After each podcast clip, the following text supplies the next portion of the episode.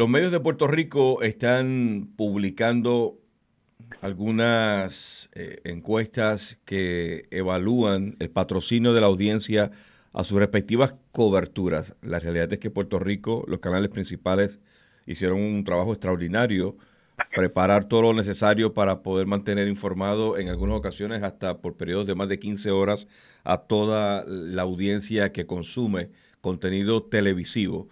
Si a eso le añades pues, plataformas digitales, mucho más. Voy a conversar con el profesor universitario que ha estado con nosotros en otras ocasiones, profesor Nagel Torres. Bienvenido a Cadena Guapa Radio una vez más. Saludos, Rafa, que gusto escucharte nuevamente y ahora estamos en días después de lo que estuvimos analizando en ocasiones anteriores, lo que fueron los mensajes de los diferentes candidatos. Ahora nos toca quizás pensar en la comunicación eh, de lo que fue el mensaje que se recibió a través de los medios de comunicación y podríamos estar hablando muchísimas otras cosas más, hasta las expresiones de los mismos candidatos aquella misma noche y en días posteriores.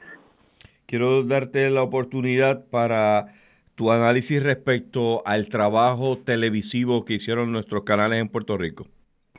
Mira, tuve la oportunidad y, y te soy bien honesto, saqué aquella tarde y pensé en, mantenerme más conectado con la información a través de las plataformas digitales, eh, entiéndase Facebook, Twitter o alguna otra plataforma, la página de la Comisión Estatal de Elecciones. Pero en un momento dado tomé la determinación cerca de las 4 de la tarde de buscar entonces ver un poco eh, y, tratar de medir un poco lo que se estaba transmitiendo a través de los diferentes canales de televisión eh, y realmente ahorita pude ver una data que me enviaste, una data que está circulando a través de las plataformas digitales y mide un poco de cómo fue el comportamiento de la gente a estas coberturas que se hicieron. Lo que es bien eh, triste es no poder ver la cantidad de audiencia eh, o la cantidad de televidentes conectados, o sea, televisores prendidos, sintonizados, viendo esa cobertura pero lo que pude ver, que es la parte que, que, considero triste de todo el proceso, es que eh, vuelve a manifestarse que el televidente o el radio escucha no encuentra necesariamente, y te digo porque me pasó a mí, no encuentra la información cruda como debe estar ocurriendo o como estaba ocurriendo en aquel momento. O sea, toda la información que se iba recibiendo a través de, de los diferentes canales, de algún modo o forma presentaban la información, pero entonces le ponían el, el encargo de lo que ellos querían que la gente interpretara. Eh, por ejemplo, por darte un ejemplo, eh, lo que importa en el, en el proceso electoral son los sufragios, los votos.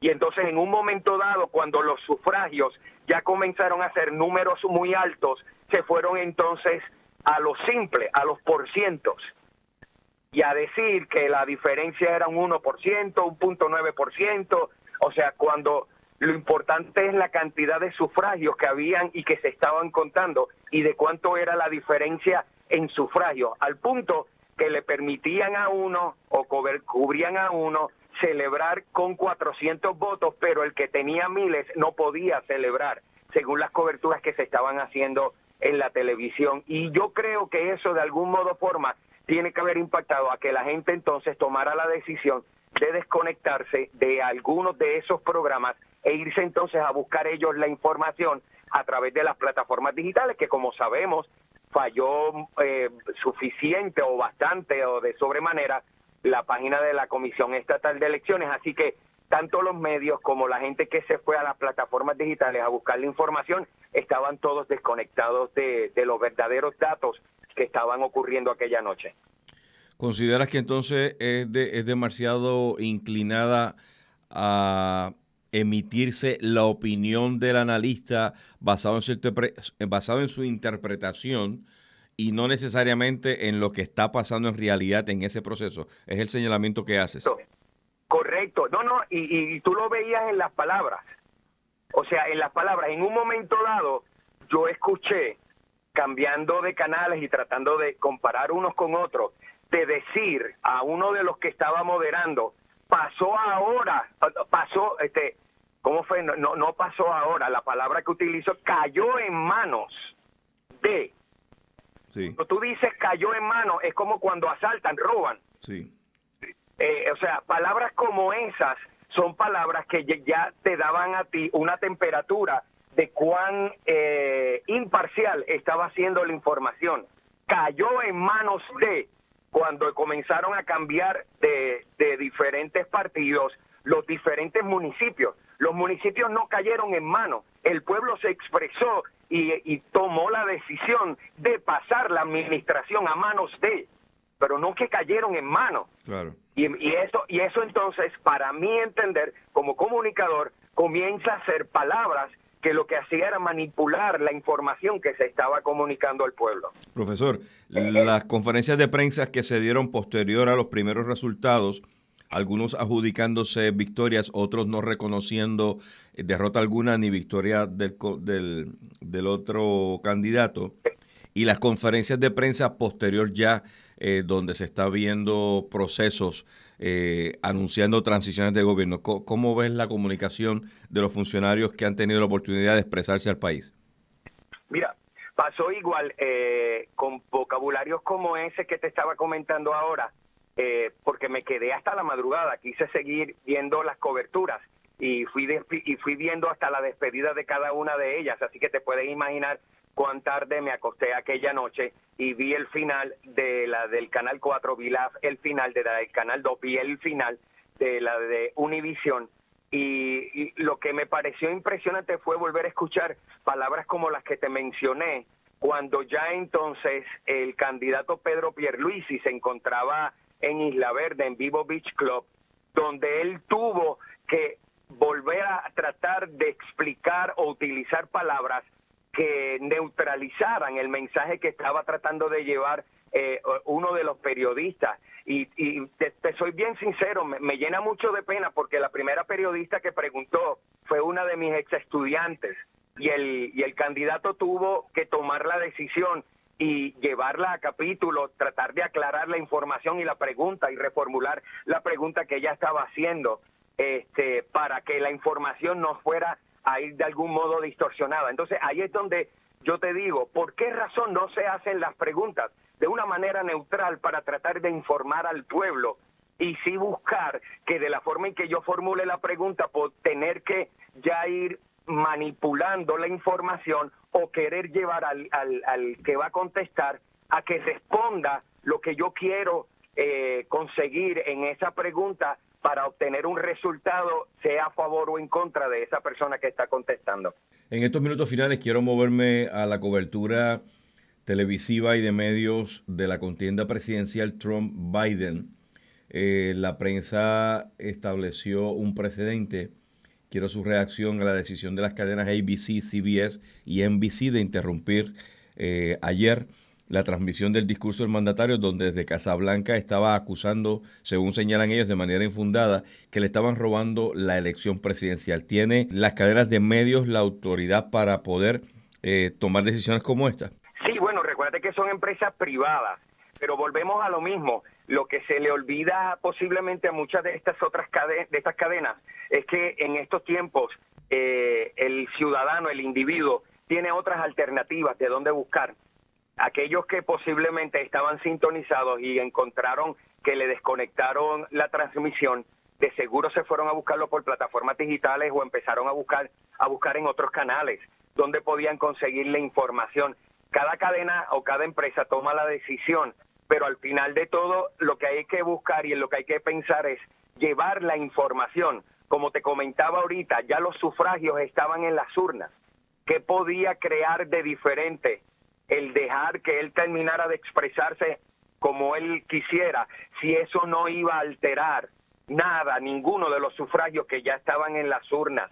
Así que yo creo que más que detrás de todo esto, lo que se hizo fue dejar desinformado a aquellos eh, televidentes que estaban sintonizando o que son fanáticos de esas cadenas de eh, olvidando estas cadenas de que la gente tiene otras alternativas para poder eh, haber conseguido nuevamente la transmisión y posiblemente hasta perdieron audiencia. ¿Cómo reacciona usted a esta expresión que hizo el famoso conductor de la cadena CNN, Anderson Cooper plantea y dice lo siguiente, y cito, vi a Trump como una tortuga obesa volteada en el suelo, revolviéndose bajo un sol abrasador, dándose cuenta que su tiempo ha terminado.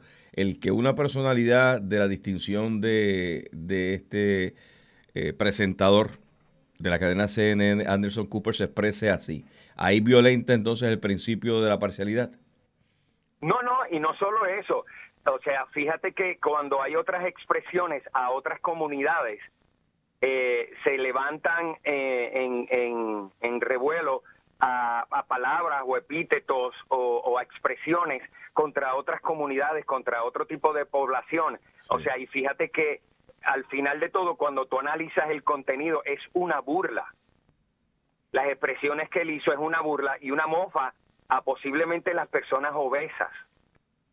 Que entonces, por quizás nada más mirarlo, tú pudieras determinar que el presidente de los Estados Unidos actual eh, es, una persona obesa. Entonces, quiere decir que todas las personas obesas hay que verlas como tortugas. O es que entonces eh, puede ser eh, un vocabulario para unos sí y para otros no. Es el contenido, es la forma. No había que llegar a esos extremos. Ya lo habíamos hablado anteriormente y ya aquí en Puerto Rico se está viendo también. No te creas que estamos muy distantes de eso.